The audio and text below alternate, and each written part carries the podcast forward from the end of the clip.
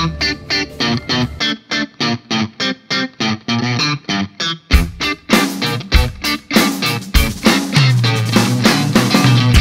Sejam muito bem-vindos a mais um episódio do Semibreves. Esse é o nosso episódio número 29 sobre a escala menor melódica. Meu nome é Pedro Janquizur e, como sempre, estou aqui com o Daniel Lima. Oi, gente, tudo bem? Mais uma semana, grandes novidades acontecendo. Bora aproveitar e colocar tudo isso em prática. Isso aí. E antes da gente entrar no nosso assunto principal, na nossa aula, como sempre, temos aqui os nossos recadinhos. Em primeiro lugar, não deixe de entrar no www www.semibreves.com.br, onde você encontra este e todos os episódios com o nosso material de apoio, que é um resumo por escrito para você acompanhar melhor a matéria e tirar qualquer dúvida que fique no episódio. Se ainda assim você tiver alguma dúvida, você pode entrar em contato com a gente, seja pelo nosso e-mail, o semibrevespodcast@gmail.com ou em qualquer uma das nossas redes sociais, no Facebook, no Instagram ou no Twitter, nós somos o arroba semibrevespod, pode entrar em contato contato com a gente por lá também. Além disso, você pode entrar em contato com a gente para falar sobre aulas particulares. Tanto eu quanto o Daniel damos aulas particulares online via Skype, WhatsApp, Zoom, Hangouts, Discord, qualquer meio que você tiver para transmitir vídeo, a gente consegue dar aula para você também. E além disso, temos agora a nossa campanha de financiamento coletivo. Então, se você gosta desse projeto que a gente faz aqui, se você quer ajudar a gente a continuar levando educação musical de graça para todo mundo na internet por meio desse nosso podcast, você pode nos ajudar a partir de um real por mês lá no apoia.se barra semibreves ou picpay.me barra semibreves. Esqueci alguma coisa? Não, isso aí, perfeitamente. Muito bem, dados os nossos recados, então vamos falar sobre a escala menor melódica. Muito bem, Daniel. Então, nos nossos episódios anteriores, nós começamos a falar sobre o nosso campo harmônico menor, né, as nossas escalas menores. Então, começamos lá da escala menor natural, que era idêntica ao nosso modo eólio e, portanto, era relativa da nossa escala maior, porque ela tem todas as notas iguais às da escala maior, só mudando por onde a gente começa ela, qual nota que a gente denomina como tônica. A partir dessa escala menor natural, nós chegamos também na nossa escala menor harmônica, que era aquela escala que tinha o sétimo grau maior, que servia para termos a sensível da escala menor, transformando o quinto grau em um acorde dominante, um acorde maior com a sétima menor. Hoje nós vamos falar da nossa escala menor melódica. Então diga pra gente, o que é a escala menor melódica? Muito bem, vamos lá. Como você havia dito, o raciocínio evolui da seguinte forma: a gente monta a escala maior, acha a escala menor dentro da mesma, estabelecendo o conceito de relatividade maior e menor, faz a comparação entre os dois campos harmônicos, percebemos que eles têm os mesmos acordes porque têm as mesmas notas, e aí temos um problema, não temos lá o quinto grau dominante, que é o que caracteriza fundamentalmente a resolução do acorde dominante para o acorde tônica, e para isso a gente faz aquela alteração na sétima, cria a escala menor harmônica, que era essencialmente denominada dessa forma porque ela resolvia um problema harmônico.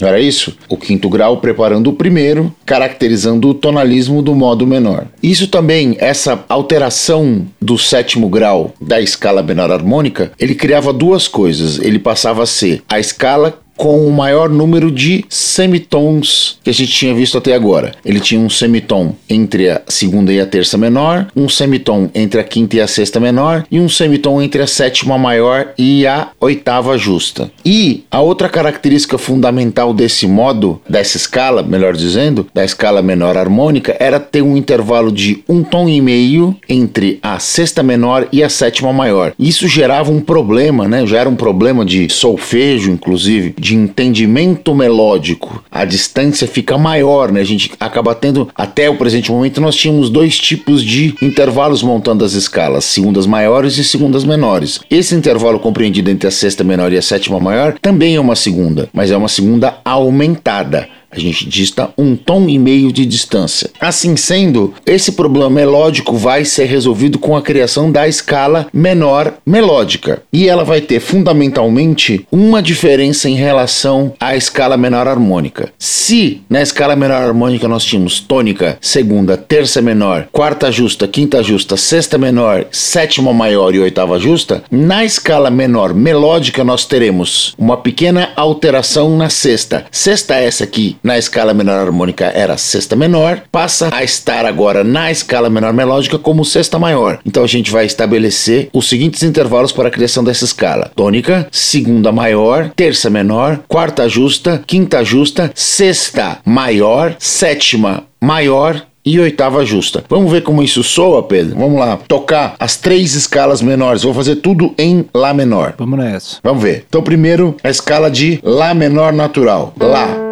tônica, Si, segunda maior, Dó, terça menor, Ré, quarta justa, Mi, quinta justa, Fá, sexta menor, Sol, sétima menor, Lá, oitava justa. Veja você que na escala de Lá menor nós não temos nenhuma nota acidentada, nenhuma nota sustenizada ou bemolizada. Daí nós evoluímos para a escala de Lá menor harmônico. Então eu vou ter alteração na sétima, não é isso? Vamos chegar lá. Então, Lá é a tônica, Si natural a segunda maior, Dó natural a terça menor, Ré natural a quarta justa, Mi natural a quinta justa, Fá, a sexta menor, Sol sustenido, a sétima maior e Lá, a oitava justa. Então a gente teve uma pequena alteração agora na sétima, né? Então ela soou mais misteriosa, um pouco mais.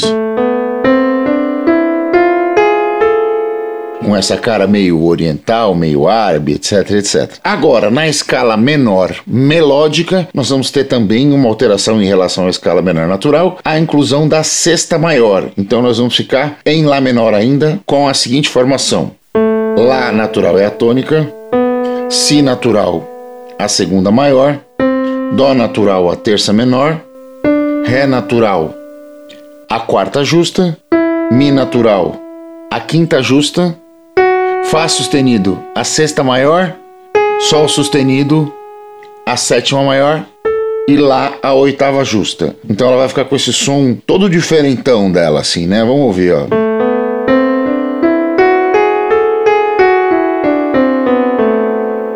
Ela é mais ou menos como se fosse uma escala maior com a terça menor só. Ou uma escala do modo dórico com a sétima maior. Então a escala menor melódica ela pode ser comparada a esses dois casos. Se você pensar que ela tem terça menor, segunda maior, terça menor, quarta justa, quinta justa, sexta maior, sétima maior e oitava justa, ela é idêntica à escala maior, ao modo jônico, só que com a terça menor. Ou se você também pode pensar que ela é tônica segunda maior, terça menor, quarta justa, quinta justa, sexta maior, sétima maior e oitava justa, ela é idêntica ao modo dórico com a sétima maior. É isso, Pedro? É isso aí. A gente tem vários jeitos de pensar nela, né? Do ponto de vista da percepção, eu acho que um dos jeitos mais fáceis da gente perceber essa escala é que parece que ela começa menor e termina maior. Esse é um dos jeitos principais. A gente pode pensar nela também, como a gente levantou a sexta, ela fica parecida com um dórico com a sétima maior ou com um jônico com a terça menor, já que o dórico era igual ao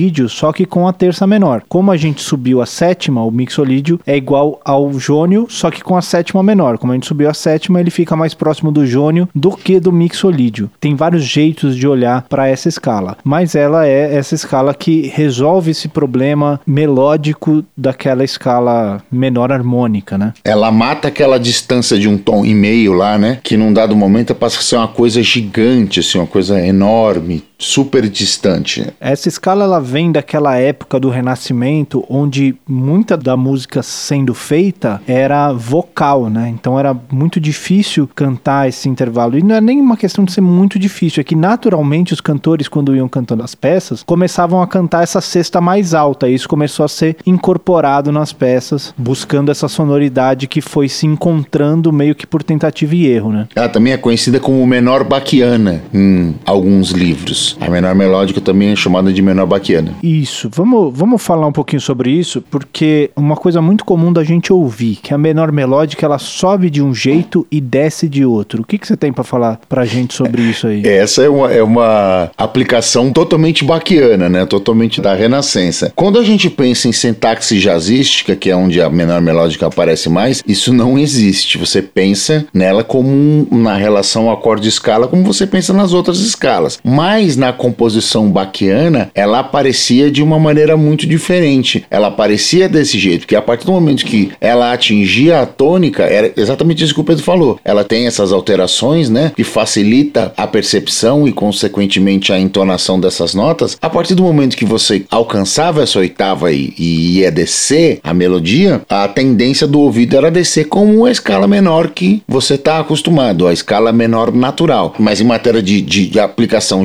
jazzística ou, ou aplicação de fusion ou aplicação de rocks invocados, etc, etc, ela sobe e desce do mesmo jeito, né, isso, Pedro? É, o que a gente precisa lembrar quando a gente está falando dessa época do Renascimento é que a música que era feita naquela época e que é feita hoje ainda dentro do, de um contexto de concerto e tal, não é uma música de melodia acompanhada como a gente está mais acostumado na música pop. É uma música baseada em contrapontos, né, em vozes se movimentando individualmente e tal. E por esse motivo, quando você olha as composições dessa época, você vê esses padrões. Quando a escala está subindo, se usa a menor melódica, quando ela está descendo, se usa a menor natural. Eu acho que um jeito mais eficiente de olhar isso é que você usa a menor melódica para se aproximar da tônica e a menor natural para se afastar da tônica. O que acontece é, quando você se aproxima da tônica de forma descendente, você não passa por essa sexta maior e por essa sétima maior. Então você não vê essas alterações. Quando você se aproxima de forma ascendente, você passa por esses graus, então você vê as alterações. E quando você está se afastando da sua tônica, ou seja, indo para as funções subdominantes e dominantes do seu discurso, você usa menor natural para você buscar outros lugares antes de você tensionar ela com as escalas menor melódica e menor harmônica para você conseguir voltar para a tônica.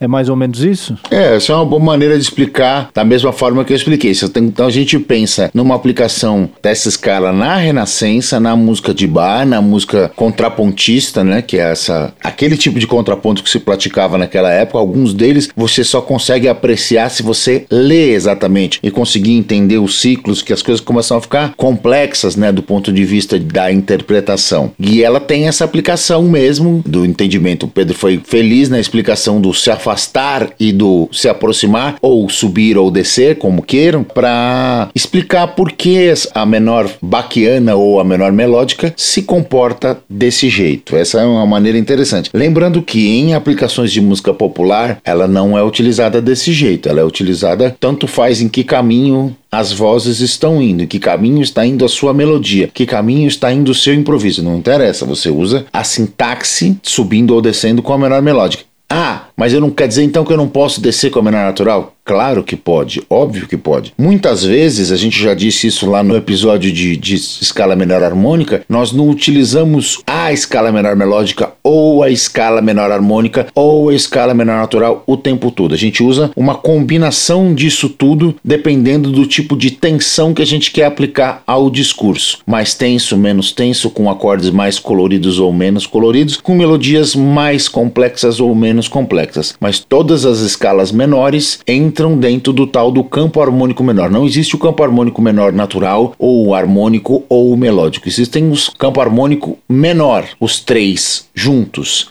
e misturados, como se costuma dizer modernamente isso, né? A gente trabalha com as três escalas e as formações dos três acordes todos juntos. Quando aparece aquele acorde especial que só pinta em uma ou em outra, você vai lá e se dedica a melodizar, seja improvisando ou não, com aquele colorido especial de cada escala que a sintaxe sugere. E o inverso também vale. Se você tem uma melodia em que aparece aquelas notas premiums, que são as que caracterizam cada escala, você usa para para harmonizá-la aqueles acordes diferentões que caracterizam cada um dos três campos harmônicos. Tá certo, Pedro? É isso aí. Tem alguns autores também que, usando inclusive como ponte a menor melódica, que inclui a sexta maior aí, incluem também nesse grande campo harmônico menor o modo dórico. Também incluem essa escala. Então, o campo harmônico menor seria formado dessas quatro escalas: a menor natural, a menor harmônica, a menor melódica e o modo dórico. Isso vai ser muito comum quando a gente está falando de improvisação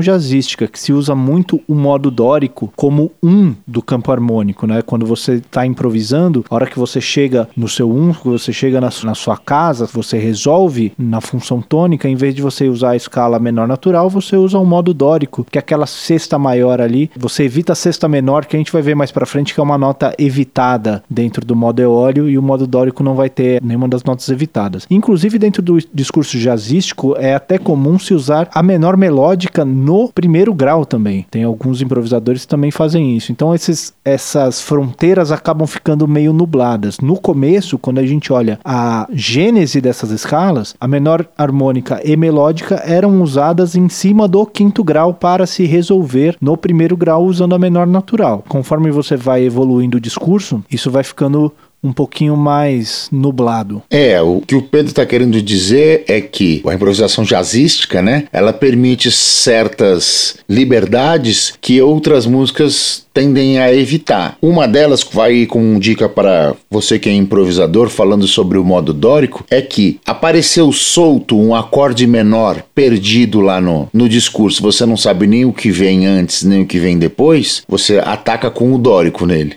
Essa é uma, uma, uma saída. Assim como você faz com um acorde com sétima maior, você ataca de lídio nele, seja onde ele aparecer. Você não ataca nunca de jônio, você ataca de lídio. Essas são dicas que a praxis jazzística vai. A gente vai chegar lá. E, num dado momento, jazzistas mais invocados acabam misturando todas essas coisas juntas. Então tem aquelas coisas que os caras chamam de armeólio ou melodórico ou seja, você toca as duas sétimas da escala menor harmônica ou natural, então ele fica um armo eólio, ou harmônico e eólio juntos, ou melodórico, ou você toca as duas sétimas do modo dórico com a sétima menor e a sétima maior. Se você tocar com a sétima menor, ele é dórico, se tocar com a sétima maior, ele fica menor melódica. Então você tem um grande cromatismo aí, né? Da sexta maior para a sétima menor, para a sétima maior para a oitava. E tem muita gente que gosta disso, ali começa a improvisar seriamente com cromatismo cromatismos, os, os bibopeiros principalmente, e, e, a galera vai levando isso às últimas consequências. Isso vai,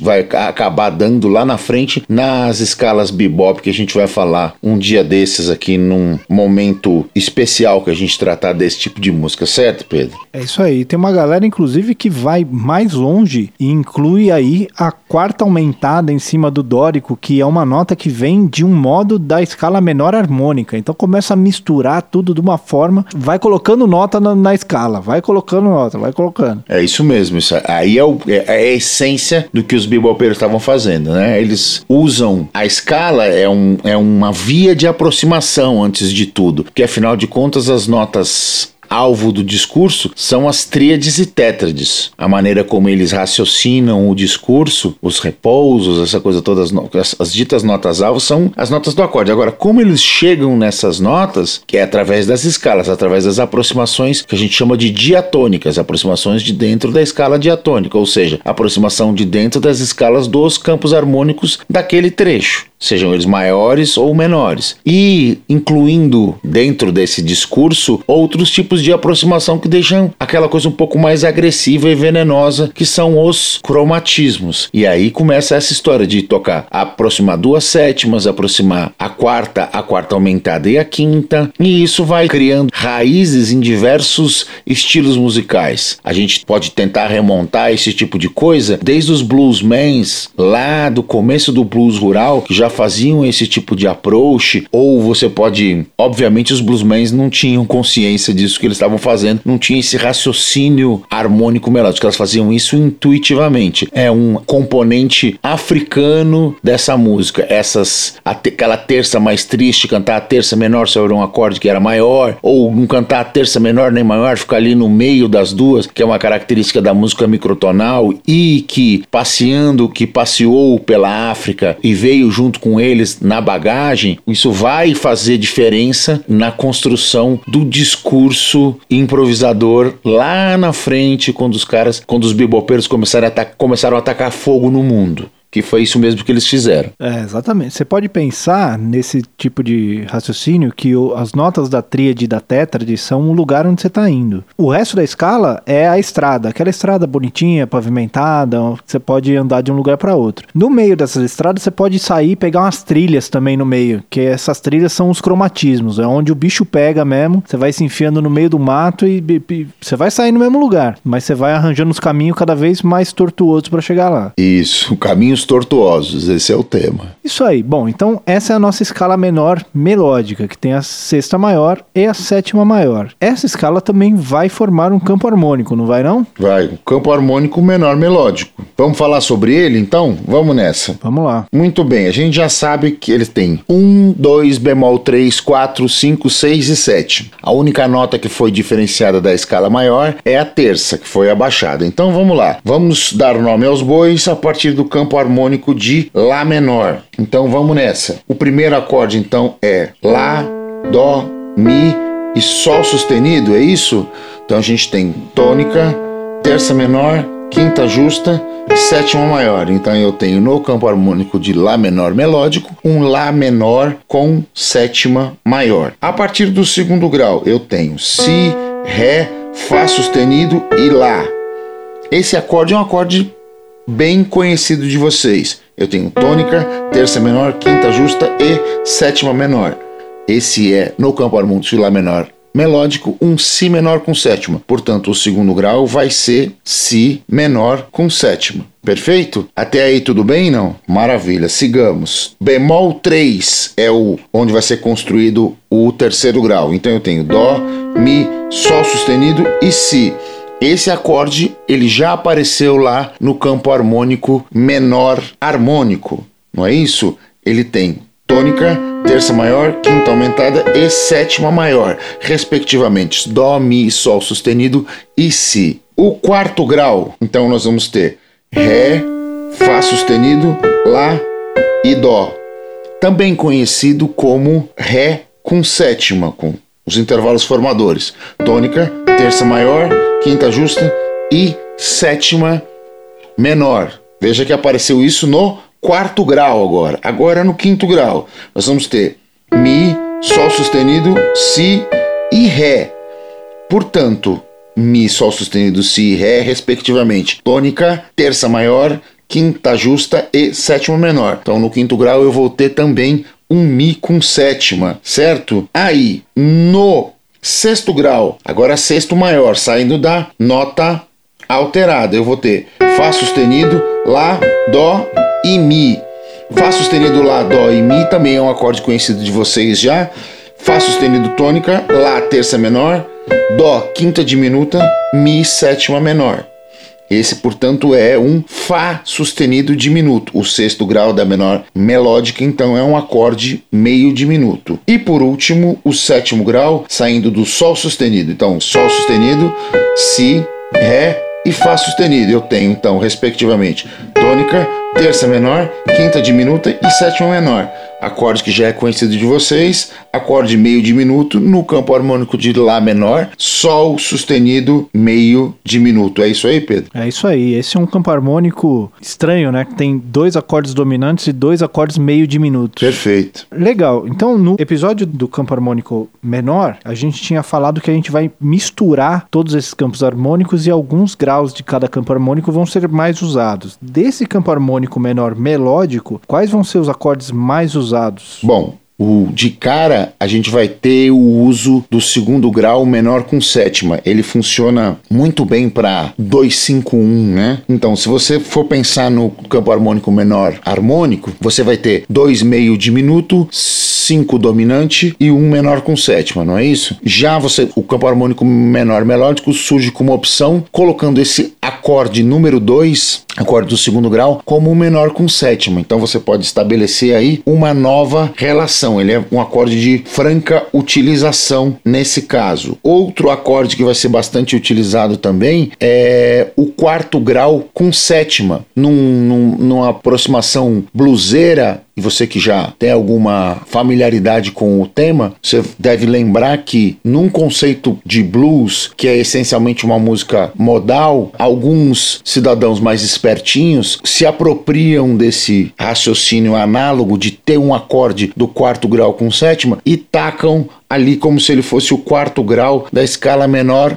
melódica. Também é uma apropriação muito comum desses bluseiros mais, mais moderninhos, tipo Robin Ford, é um cara que gosta de tocar umas escalas malucas em cima do, dos velhos 145. Então você vai ver Nesses dois casos, além de obviamente o quinto grau, né, que é o acorde dominante que prepara o acorde 1, menor com sétima, ele também vai ser bastante utilizado. Eu acho que são esses são os mais utilizados. Que, quem mais você lembra aí, Pedro? Eu acho que é isso. Como acordes são isso. A gente vai ter outras utilizações da menor melódica quando a gente falar dos modos dela. Isso a gente vai falar em mais detalhes no episódio da semana que vem, né? Que aí você não perde por esperar que os modos da menor melódica são super super divertidos. É, eles são ferramentas incríveis para o improvisador, né? Eles te ajudam a criar cores diferentes, expandir a tonalidade, expandir o seu senso melódico do improviso, trazer aquele ar jazzístico para dentro da sua música. São modos incríveis, de farta utilização. E inclusive diferente dos modos da menor harmônica, os modos da menor melódica são usados de maneira modal também. Então você tem alguns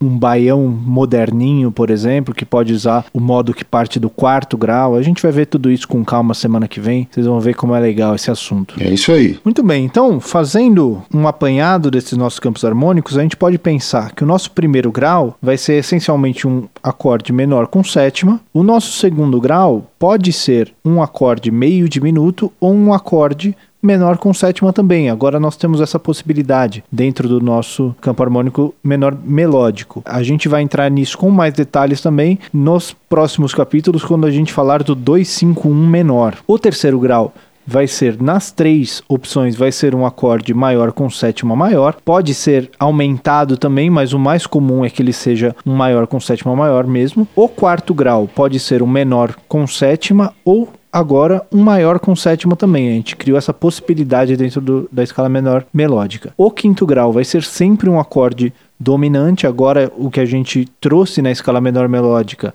é a possibilidade dele ter uma nona maior aí. O sexto grau, que normalmente é um bemol 6 com sétima maior, agora vira um 6 meio diminuto, que vai ser inclusive uma opção usada para fazer aproximações de baixo, né? Inclusive em, em tons maiores. Você está no, no 1, você vai para o quarto grau aumentado, meio diminuto, e cai para o quarto grau maior com sétima maior. Opções bem legais de empréstimos modais. Ou menor com sétima também, né? Ou menor com sétima é também. É um substituto bacana do, do, do quarto, do subdominante menor, isso aí. Essa escala vai trazer umas opções bem legais para a gente de empréstimos modais do ponto de vista harmônico. A gente vai ver isso mais para frente também. E o sétimo grau é um caso todo à parte que a gente vai falar mais para frente do ponto de vista de modo. Ele vai gerar uma escala que a gente vai usar em outras posições, na verdade. Mas como acorde é mais usado o diminuto mesmo do que o meio diminuto, o diminuto que vem lá da escala menor harmônica, ou então o bemol 77 da menor natural. Se você é o Alan Holdsworth da guitarra, você usa o 7 da menor melódica. Se você é o Wing Malmsteen, você usa o 7 da menor harmônica. é isso aí. Basicamente é isso.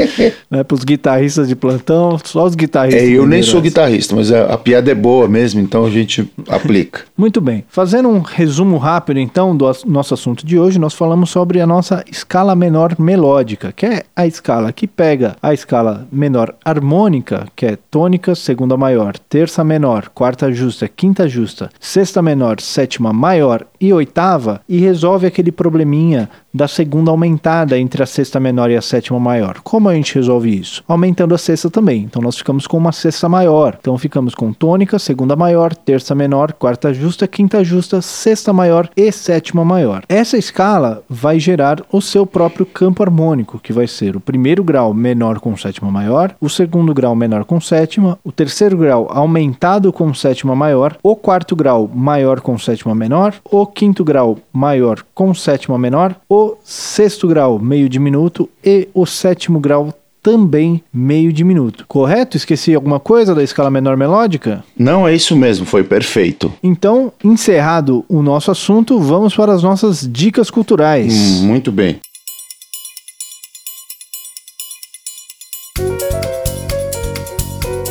E aí, Daniel, o que você tem pra gente hoje? Muito bem. Nessa semana, nós estamos gravando hoje no dia 8 e ontem, dia 7, nós acabamos fazendo quatro meses, né? Da morte do grande Neil Peart. Muitas, muitas pessoas fizeram homenagens, algumas pessoas das, das minhas redes sociais lembraram disso, especialmente os bateristas, né? Ele morreu aos 67 anos de idade e era baterista e letrista de um dos maiores power trios do rock, do rock pesado, do rock progressivo, do hard rock, do que você quiser chamar a música que o Rush fazia. Famoso rock pauleira, né? É rock pauleira, isso mesmo. No caso dele, rock pauleira de nerd, né? Mas um rock pauleira também, né?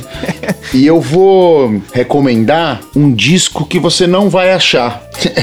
que é um daqueles bootlegs. Quem é velho que é bootleg vai saber. Bootleg é um disco, uma gravação não oficial, uma gravação pirata que eu tenho de uma gravadora que chama Whatever Records. o nome é espetacular. E ele foi gravado na Filadélfia em 1986, chamado Mystic Dreams, é, daquela turnê que eles abriam com o tema dos Três Patetas no começo. É uma incrível essa, essa gravação. E a gravação é uma é, esses bootlegs muitas vezes eles têm uma qualidade meio mais ou menos assim, mas esse especificamente é uma performance assim extasiante. E eu comprei esse disco uma vez, eu comprei três discos no dia que eu comprei. Eu tava numa cidade do interior, numa dessas viagens nossas aí pelo interior, tocando e tinha eu tinha um hiato logo após a hora do almoço ali, se não me engano era um sábado, e eu fui ali dar uma pernadinha pela cidade e vi uma loja de discos. Naquela época existia loja de discos discos, lojas que vendiam CDs e LPs e fitas cassete, etc, etc. E aí eu, eu tinha, eu gostava muito dessa coisa de loja de disco, entrei lá e fiquei procurando. Aí eu achei um do Jeff Beck, um Blow by Blow original, comprei. Aí o cara falei pro cara, quanto era? Ele falou, ah, 3 reais.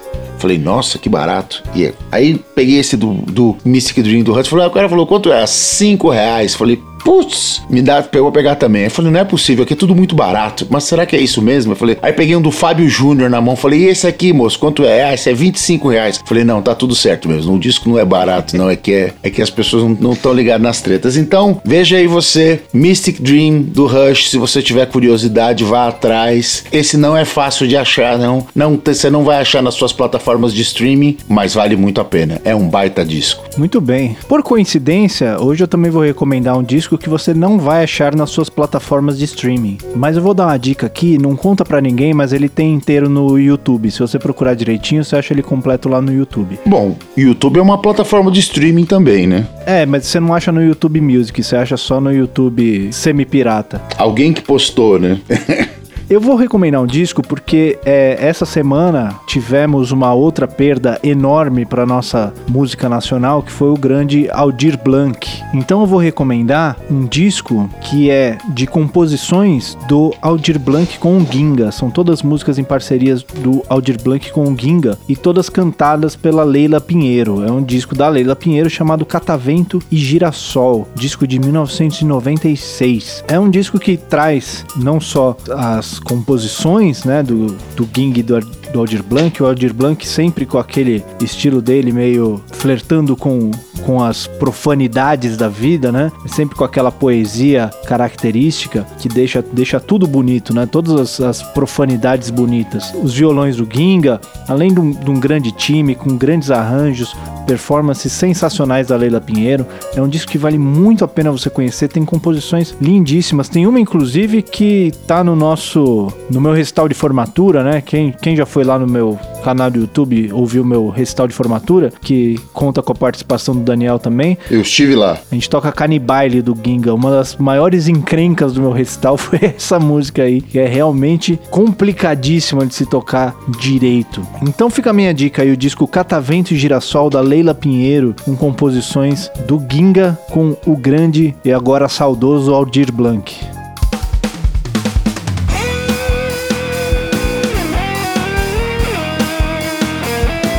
É isso então, Daniel? Isso aí, encerramos mais um. Então este foi mais um Semibreves. Os Semibreves têm apresentação de Pedro Janquizur e Daniel Lima, produção de Pedro Janquizur e Daniel Lima, edição de Pedro Janquizur, consultoria técnica de Marco Bonito, a trilha de abertura é aceita do Detril e as demais trilhas são do grande Lucas Schwab. Não deixe de nos apoiar no apoia.se barra semibreves e no picpay.me barra semibreves. Obrigado a todo mundo que ouviu até aqui e até semana que vem. Até semana que vem, gente. A gente se ouve, se cuidem na quarentena. Um abraço a todos.